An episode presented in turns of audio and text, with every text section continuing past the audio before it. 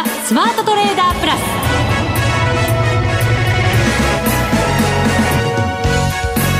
全国のリスナーの皆さんこんにちは。内田まさです。この時間はザ・スマートトレーダープラスをお送りしていきます。この方にをご紹介しましょう。噛んじゃいました。すいません。登場いただく前に。なんかあの頑張りますよ今日は。頑張っていただけます、はい、私の分も。はい。頑張ってくださるのはこの方です、はい、国際テクニカルアナリスト福永博之さんです。こんにちは。よろしくお願いします。よろしくお願いします。今のでまた千人力になりましたね。パワー千人パワー千人力怖いですね、このパワーがね。本当ですね。いや、なんかね、放送に入る前に、ちょっと伸び悩んだのが嫌だったね、なんていうね、はい、そんな話をしてて、そんな気分の中、元気に出なきゃいけないと思ったら、なんだかちょっと空回りした感になりましたけど。いやいやいや、人間ね、誰しもね、えー、あのね、えまあ、誤りとは言いませんけどもね、まあ、筆の誤りと言いますか、そういうのもありますよ。いやいやいやいや、いやね、でもマーケット、はい、今日もプラスだったわけですけれども、はい。ただ高いところからすると若干伸び悩んでということになるんですよ、はい、だただ強かったんですよあのー、確かにね日経平均今日でだって、はい、えーと、もう4日間上げてきてるわけですし、はい。まあ、午前中は特にあの100円以上マイナスになる場面ありましたからね、はい。まあ、そこからすると午後に入って100円以上値上がりする場面もありましたので、切り返してということですからね、はい、まあ、ただその材料ですよね、えー、あの切り返した中身が、まあ、一部のその報道によってですねもう皆さんもあのいろんなところで聞かれているとは思うんですが、はい、あのまあ、えー、6つの構造要因のあの、まあ、覚書をですね、うん、えー、提出する用意があるみたいなことがこう準備がこうできているかもしれないみたいな報道があったので、はい、まあ、これはあの貿易協議に関してですけどもね、まあ、今日からちょうど2日間のあの日程でですねえー、閣僚級の米中貿易協議が開催されるということですから、はい、まあ、日本時間の夜からスタートっていうことになるんだとは思うんですけども、まあ、その、まあ、そのは、えー、競技に関する、まあ、ちょっと楽観的な見方というかね、はい、その好材料が出てきたことによって、まあ、株価は、あの、午後にかけ、午後に入ってからですかね、お昼休みの間に先物が買われ、えー、というところだったんですが、ただあの後ほど為替もちょっと触れますけど、為替はあんまりあの買われてないんですよねドルがね。そうですね、はい。えーと、ドル円に関しては110円76銭77銭あたりということなので、はい、もちろん高いところ保ってはいるんですけれど、ね、5ドルに関しては今日ちょっとやっぱりこう上に行ったり下に行ったりの動きが激しくて今下の方にボンと振られてきてるということなので、この辺でこうリスクオフになるときにやっぱり真っ先に動いてきたりとかするようなところだったりするじゃないですかそうですね、まあ、あと株式市場があのそういったところにあのもし神経質になっているとすると、はい、あの株価は上昇してきてますが、まあ、あのそれだけリスクオンっていうふうな、まあ、あの全面的な強気にはなってないということにもなりますのでね、うん、まあ、ですからあの先ほどのそのドル円の上昇、まあ、上昇といいますか、えー、ロイターのニュースを受けての話なんですけども、うん、まあ、一旦買われても長続きしなかったりだとかあとはその5ドルがこう売られたりだとか、はい、まあ、そういったやはり少しこう不安定要素にえー、マーケットはあの神経質になってるっていうところが、まあ、今日の特にこう動きの中では目立ったところっていうところになるんじゃないでしょうかね。そうですね、はい、これもロイターが伝えたところですけれども中国の大連港、はい、はい、港ですよね。国際のその荷物なんか入ってくる、えー、これがオーストラリア産の石炭の輸入禁止したという報道があってということですけれどもね。これが、ね、まあ、どういう理由でというところなのかちょっとまだ分かりませんけれども。そうですね、はい、まあ、実際にあの米中だけに今目をこう皆さん向けているところではあるんですが、えー、あるいは注目が集まっているところなんですけどなんかちょっといろいろねくすぶっているところも嫌な感じはありますけどもね。えさあそれでは番組はそれでも元気に伝えていきたいと思います、はい、番組の後半では04トレーダーのヒロさんをお迎えしまして、トレードのお話いただいていこうと思います。楽しみですね。スマトレにご登場いただくのは昨年の10月以来2度目ということにますね。はい、はい、どんなトレードされているのかやっぱり気になりますからね。そうですね。はい。伺っていきたいと思います、はい、それでは番組進めていきましょう。この番組を盛り上げていただくのはリスナーの皆様です。プラスになるトレーダーになるために必要なテクニック心構えなど今日も身につけましょう。どうぞ最後まで番組にお付き合いください。この番組はマネックス証券の提供でお送りします。スマートトレーダー計画。よーいドンさあ、それではまずは株式相場を福永さんに分析していただきましょう。日経平均大引けは32円74銭高、21,464円23銭で終わりました。今日で4日続伸です。そうですね。はい。あの、先ほどもお伝えしましたけれども、もう皆さん、あの、よくいろんなところでお聞きになっているかとは思うんですが、えー、お昼休みの間に、今お話したような米中のですね、貿易協議に対する、まあちょっとあの、楽観的な見方というんでしょうかね。えー、まあ、覚書っていうのも何なんだろうっていう感じですけどね。はい、あの、まあ、まあ、よく取れば前進ですし、悪く取れば覚書だけだとすると、うん、これはやっぱりあの、先延ばしとそうですね。そういうことになりますよね。はい、ね、あの、最終的な決着を、まあ、見ていないってことになりますのでね。えー、で、実際にはこれ競技が始まってから、まあ、2日間っていうところの日程のようですので、まあ、それが終わるまでは、はっきり具体的なところは、まあ、途中、報道ベースで何か出てくれば別ですけれども、えー、そうでなければ、まだやっぱりわからないというところにはなりますね。うん、はい。ひょっとすると、まあ、そういったところもあって、今日の日経金株価の伸び悩みにつながっているのではないかというふうに思われるんですが、が、一旦は交換したものの。はい、そうですね。はい。で、あと、あの、やっぱり、えー、まあ、全体の底上げっていうんですかね。はい。あの、いつもと言いますか、この番組では、あの、昨年末ぐらいから、ずっとあの、トピックスの動きと日経平均株価の動きを比較して、で、トピックスの方が、まあ、今のところ先行指標になってますよというお話をずっとしてきましたけれども、はい。あの、今日の動きを見る限り、えー、トピックスの上昇率がやっぱり相当低いと。はい。トピックスは今日は、一応プラスだったんですけど、はい、プラス0.03ポイントということなので、ええ、ほぼ横ばい。そうですね。上昇率は0%と言ってもいいぐらい。その通りだと思いますね。はい、で、あと、あのー、まあ、日経平均株価の方は、一応0.15%のプラスということなんですけど、ええー、もう本当にあの、そういう意味ではですね、ちょっとトピックスの伸び悩みが、あの、今日は少し目立つような、そういう動きだったのかなっていうところはありますね。で、あと、あのー、まあ、今、あのー、昨年のその12月25日のですね、終値ベースの安値から、あのー、今、戻りの途中というふうにこうカウントしていったときにですね、はい。えー、日経平均株価トピックスともに、えー、もう38.2%戻しというのは、まあ、クリアしてきて、で、あの、トピックスがですね、あの、今日のこの段階で見ますと、一応半値戻し水準に接近してるんですよね。はい。ですから、あの、今日だけ見ると動きはちょっと弱いようには見えるんですが、まあ一応半値押し、半値戻しですね。ごめんなさい。半値戻し水準。これあの、10月の2日から、あ、これザラバベースになりますけど、12月の16日の安値までの、えー、値幅の半値戻しというのが1623.68ポイント。で、えー、そこに向けてですね、今日は1619.57ポイントまであったんですけど、はい。えー、結果的にはまあ押し返されてといいますか、伸び悩んで終えていると。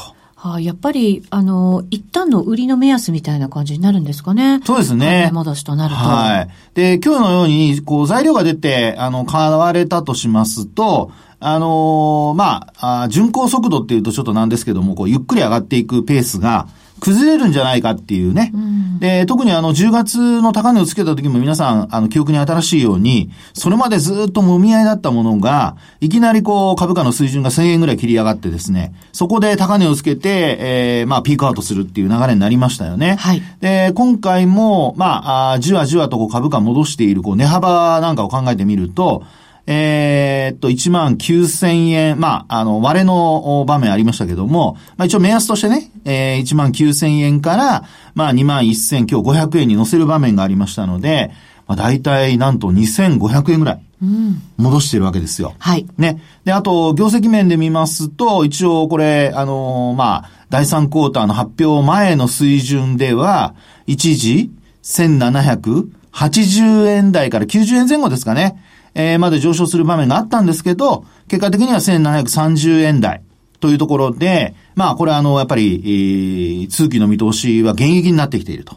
で、これは日経新聞なんかにも出ていた内容ですよね。ですから、あのー、まあ、ニューヨークダウの戻しと日経平均株価の戻しというので考えた場合に、まあ、本質的にですよ、あの、企業価値としては、あのー、ニューヨークダウ採用銘柄に関しては、これあの、ウォールストリートジャーナルなんかが出しているものでですね、一応私も、えー、PR とあと EPS、一株当たり利益を確認してますけど、はい、これあの、ずっと順調にあの、増益が続いてるんですよね。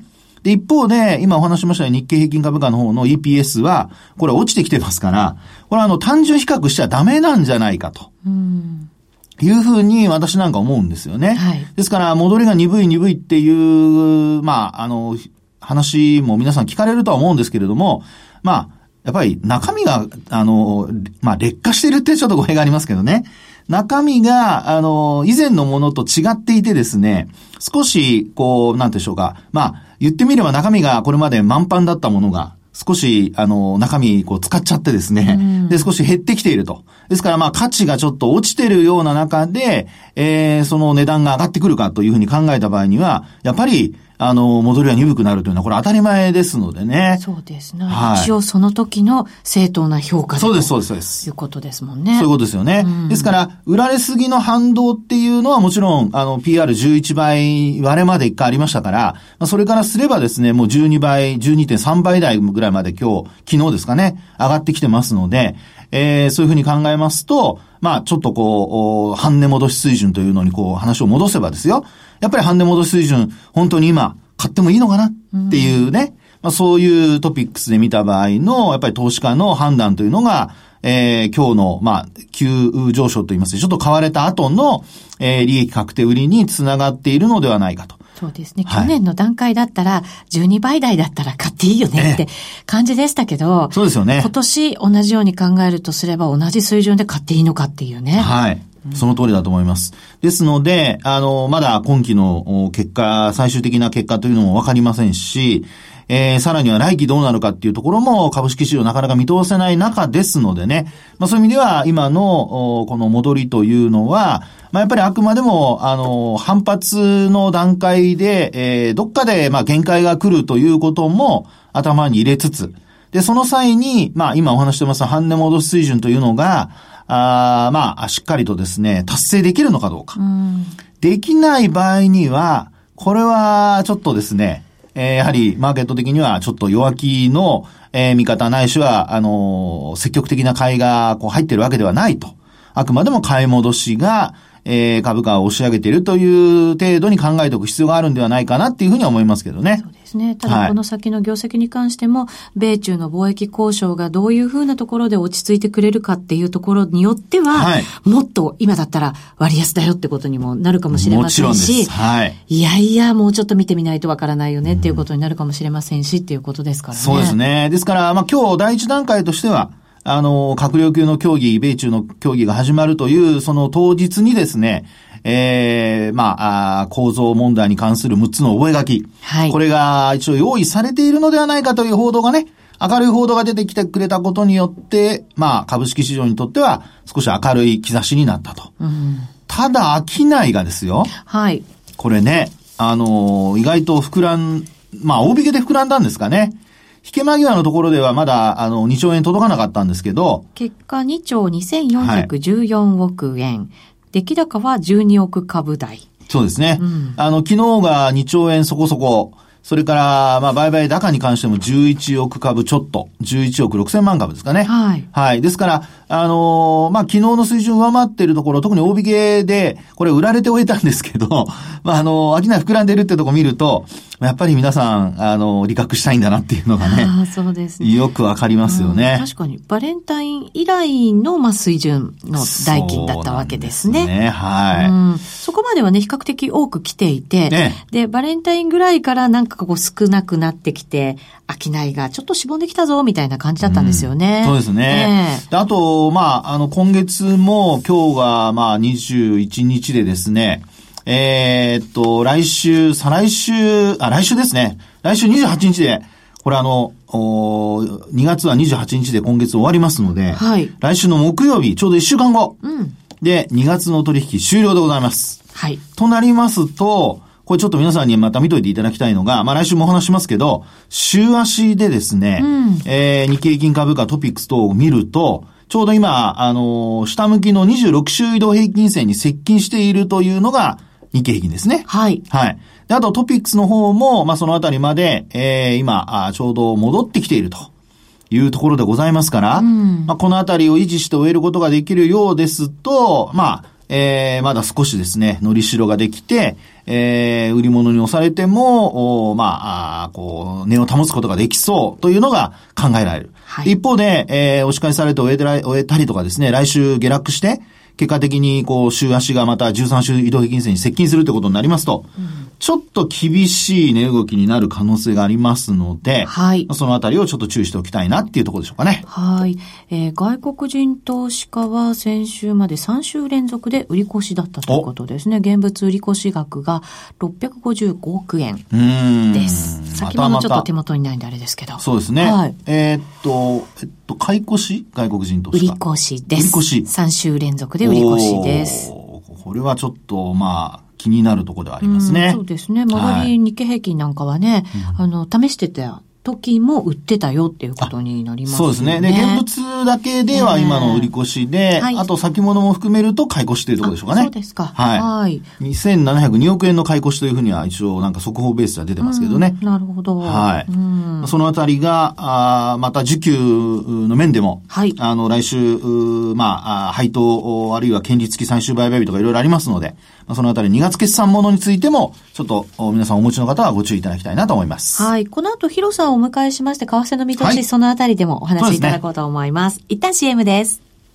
日本株投資をお楽しみの皆様。今注目のアメリカへ投資してみませんか？米国株に興味はあるけど、英語だし、知らない企業も多いし、なんだか難しそうだなと思っている方。実はそうではありません。米国株は1株から購入可能。株価は100ドル以下の銘柄が多く、1万円もあれば、あなたも米国企業の株主に。少額から投資でき、始めやすいのが米国株の特徴なんです。多くの企業では、配当は3ヶ月ごとに支払われ、配当金をもらえる楽しみがたくさん。最近は日本でもサービス展開しているアメリカ企業が増えており、日本人にも身近になったことで、米国株投資を始める方が増えています。マネック証券の米国株取引サービスはお得がいっぱい。取引手数料は業界最安水準の税抜きで約定金額の0.45%、業界最安水準の1取引あたり最低5ドルから、特定口座にも対応しており、厳選徴収を選択すれば確定申告は不要。取扱銘柄数はオンライン業界最多の3000銘柄帳。さらにさらに、米国株を初めてお取引されるお客様は、最初の20日間限定で、取引手数料を最大3万円までキャッシュバック。米国株なら、マネックス証券。今すぐ、マネックス証券、米国株で検索。配当金は各企業の業績などにより金額などが変わることがあります。米国株式及び米国 ETF、リート、予託証券、受益証券発行信託の受益証券などの売買では、株価などの価格の変動、外国為替相場の変動など、または発行者などの信用状況の悪化などにより、元本損失が生じることがあります。お取引の際は必ず、契約締結前交付書面を十分お読みください。マネックス証券株式会社、金融商品取引業者、関東財務局長、金賞第165号。ザ・スマートトレーダープラス。今週のハイライト。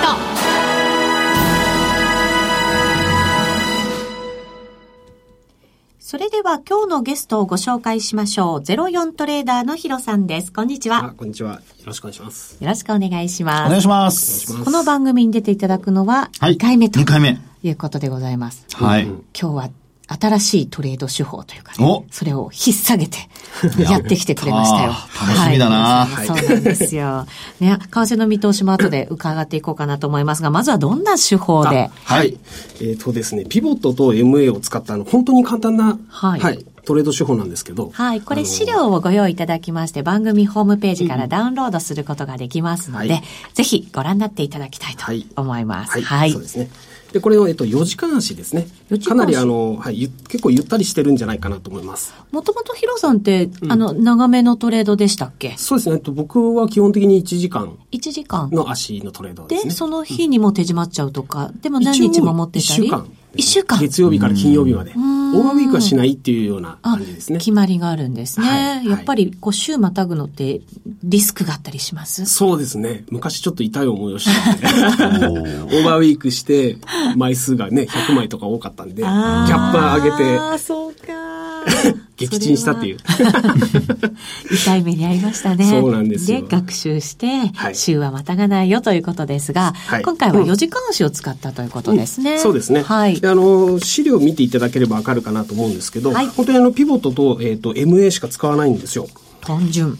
うん、そうなんです。ね、それだけって聞くと。そうです、そうです。で、ピボットと、まあ、計算式は今日ちょっとあの、省くんですが、えっ、ー、とですね、ピボットポイント。はい。基本的にピボットって5本一応上から、はい。はい。下まで5本のラインが引いてあるのがほとんどなんですけど、はい。で、このピボットの真ん中の部分、ピボットポイントというふうに言われるんですね。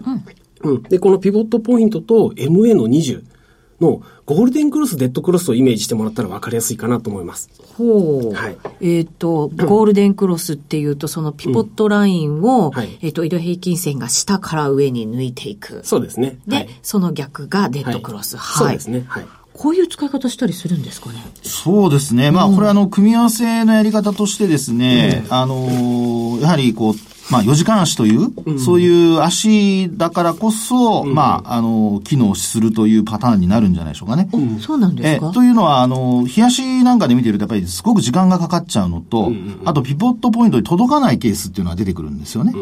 ですから、そうなってくると、あの、まあ、それぞれのポイントに届かないってなると、またそこで、あの、デッドクロス、ゴールデンクロス以外の、あの、売買タイミングを探らないといけないってことになりますから。はい。ですから、あの、より形として出やすい時間足でやるっていうのがポイントなんじゃないでしょうかね。ああ、じゃあこれ、ヒロさん4時間でやってるっていうのは正解。そうですね。もちろん、あの、正解だと思いますね。はい。はい。改めてどんなやり方を？はい。えー、っとですね。まあ、あの、先ほど言った通り、ゴールデンクロス、デッドクロス。で、かつ、あの、MA が上向きの場合ですね。うん、の場合に限り、えっと、ロングの方向にポジションを取るという感じですね。はい。はい、えっ、と、じゃあ、まず、えっ、ー、と、うん、移動平均線が上向きでした。はい。で、えー、ピポットのそのラインがありますよね。ピポットポイント、真ん中のライン。はい、それをその、えっ、と、移動平均線が下から上に抜けていく、うん、はい。ってことは、はい、このトレンドラインじゃなくて、移動平均が線が上向きだから、まずはもう買いで入るっていうことが前提なわけですよね。はい、ですね。で、ゴールデンクロスしたら、はい、そこでエントリー。あ、いえいえ、えー、っとですね、ローソク足が多分大体一旦、あの、上の方に抜けて戻ってくるタイミングが結構あるんですよ。押すとき。そうですね、押し目を狙っていく感じですね、ロングの場合でしたら。うん。うん、で、えっと、まあ、あの、先ほど、えっと、福永さんおっしゃったようになかなかピボットのポイントまで戻ってこないっていう場合とかもあったりするので、一応ですね、この手法の特徴として、MA の20とピボットポイントにほぼタッチするような感じですね。はい、そこで終値を待ってからエントリーするというようなルールです。おそうすると、じゃあ、うん、絶対にタッチしなきゃいけないというルールではなくて、そうですね。ほぼ、ほぼ、おおよそですね。はい。いいんですね。はい。うん。そうすると、じゃあ4時間足でも結構チャンスがあったりします？あ、結構あったりしますね。うん、で、特に、あの、値動きがやっぱり、あの、大きいポンドとか、そういったあの通貨の方がやりやすいんですよね。ああ、なるほど、うん、それはチャンスがあるかもしれませんね。そうですね。あの、無駄な取引がまず、あの、まあ、削除されて、うん、それでなおかつ、この値幅が今お話あったように、通貨、通貨ペアをちゃんとあの選択すれば、うん、あの値幅が取れるので、えー、そういう意味では、こう、意外とこそれに乗っかるとですね、はい、ポンポンポンポン繰り返し繰り返し利益を上げるっていう、あの、いいやり方かと思いますけどね。そうですね。ちなみに、これ、まあ、エントリーは今教わったタイミングでしますよね。はい、で、出口はどんなふうに決めるんですか、はい、はい、出口は、あの、これも簡単でして、例えばロングの場合であれば、はい、えっ、と、一番上のライン、R2 と言われるラインがあるんですけど。R2、はい。で、ここのラインで、えっ、ー、と、利食いですね。もう、これもじゃあタッチしたら、そうですね、タッチしたら利食いです。もう最初に、えっ、ー、と、もう注文入れとけばいいですよね、エントリーの後に。ああ、もう最初からじゃあヒロさん入れておくんですね。うん、そうですね、うん。入れときます。なるほど。はい。で、損切りのラインも同じような考えで。はい、同じような考えです。えっ、ー、と、今度は損切りラインはピポットポイントの下、一本下のラインですね。はい、S1 と言われるラインなんですけど、うん、こちらの方の若干下ぐらいですね。はい、気持ち下ぐらいにストップを置いて、はいえー、置くということですね。うん。うん、気持ちしたっていうのもなんか大きな ポイントになりそうですよね。ね、あの、ヒゲがやっぱり出ますからね、為替はね。そうなんです、えー、特にほら、ポンドとか、動きの荒っぽいものはね。そうですよね。えー、なので、どうしても、あの、霧のいい数値で置きたくないっていう気持ちはよくわかります。そうですね。ちょっとでもずらしておきたいけど、はい、まあ、リスクはそれほど大きくしたくないっていうね。その通りですね。そうですね。そうすると、これ今、ロングの場合でお話しいただきましたけど、ショート逆の場合も、同じような形でやっていくと。そうですね。ロングの逆パターンですね。はい。結構じゃあ単純にもうエントリーするときも出口も全部決まっちゃってるっていう。そうですね。はい。決まってます。なるんですね。なので、忙しい人は、あの、セットだけして、で、エントリーしたら、もうその後セットだけして、あとはまあ、まあ、ロスカットはちゃんとしなきゃいけないですけど、あの、どっか行ってても大丈夫っていう、そういう取引になりますね。そうですね。はい。おっしゃる通りです。で、うん今これを見ていくと、チャンスにある通貨ってどんな通貨なんですか？ちょうど面白い通貨があってですね、ポンドオージーなんですけど。ポンドオージー、はい、オージーは今日下がってますよ。で、これ僕今日あの仙台から来たんですけど、はい、10時にこの資料つくあの作ったんですよ。お、朝にね。そうです、そうです。うん、はい。で、ポンドオージー、これ4時間足、同じく4時間足なんですが、はい、えっ、ー、と、トライアングルを形成してるんですよね。お三角持ち合い、三角持ち合いですね。はい。で、一度、えっ、ー、と、うん、上の方の、うんとトラ、トレンドラインをブレイクしまして、上に行くかなと。うんうんうん。うんで、えっ、ー、と、リターンムーブ、戻りの動きですね。はい。一旦ブレイクしてから戻りの動きがありまして、うん、で、この黄色の、えー、これ、ごめんなさい、週足のピボットですね。週足のこのピボットのところに戻ってきて、はい、で、かつ、これ面白いんですけど、1.81000っていう切り番、ちょうどいい、切りのいい番号なんですよ。うん、はい。で、かつ、あの、トレンドライン2本、あの、クロスしてるところの、ほぼ重なってる頂点のところにちょうどラインが引けますよね。はい、中心点の部分、うん、そこが重なってるんですよ。で、あ、ここ、まあさっきのルールからいきますと、えっ、ー、と、MA の20タッチ、それからピボットポイントのタッチですよね。うん、ゴールデンクロスしてる状態でタッチしてると。うん。で、そのいい条件が全て重なったので、で、これ終値を待ってエントリーしてる。はい。っていう感じなんですけど、で、先ほどですね、ちょうどあの、ポンド時見てみたんですよ。うん。ただもう1.836、1.835ぐらい。なので130、40ピプスぐらい、これ利が乗ってる状況なんですよね。わお。うん、儲かってしまわれた。いい素晴らしい。うん、ただこの、まあ資料見ていただければわかりますが、この三角持ち合いの値幅が750ピップスぐらいの値幅があるんですよ。はい。うん。で、基本的に、えっ、ー、と、先ほどロングの場合であれば R2 で、えっ、ー、と、リグ入れるというふうな話しましたよね。はい。上の、上のラインですね。うん。ね、なんですが、これブレイクしたところ、トレンドラインのブレイクしたところですね。昨日、一昨日あたりのところかな。のところから、はい、この値幅分、750ピップスの値幅分を上に持っていくのが、トライアングルのリミットになるんですね。うん。だからもっともっと伸ばせるなという。なるほど。はい。なんかお宝ポジション持ちゃったよ的な、羨ましい感じですけど、はい。ね、はい、本当に単純なやり方で、しかも拘束されることなく、うん、あのトレードができる手法ということなので、ぜひ皆さんもですね、はい、まずヒロさんの資料番組ホームページからダウンロードしていただいて、はい、チェックして、でチャレンジしていただけたらなと思います。はい、ドル円現在110円80銭から81銭あたりと底堅い動きとなっています。さあそろそろお時間が来てしまいました。今日為替の見通しできませんでした。けど はい。たっぷり伝えていこうと思います、はい、ヒロさん今日はわざわざお越しいただいてありがとうございました、はい。はい、ありがとうございました。さあお別れのお時間でございます。今日ここまでのお相手は福永博之と内田まさでお送りしました。それでは皆さんまた来週。ま、この番組はマネックス証券の提供でお送りしました。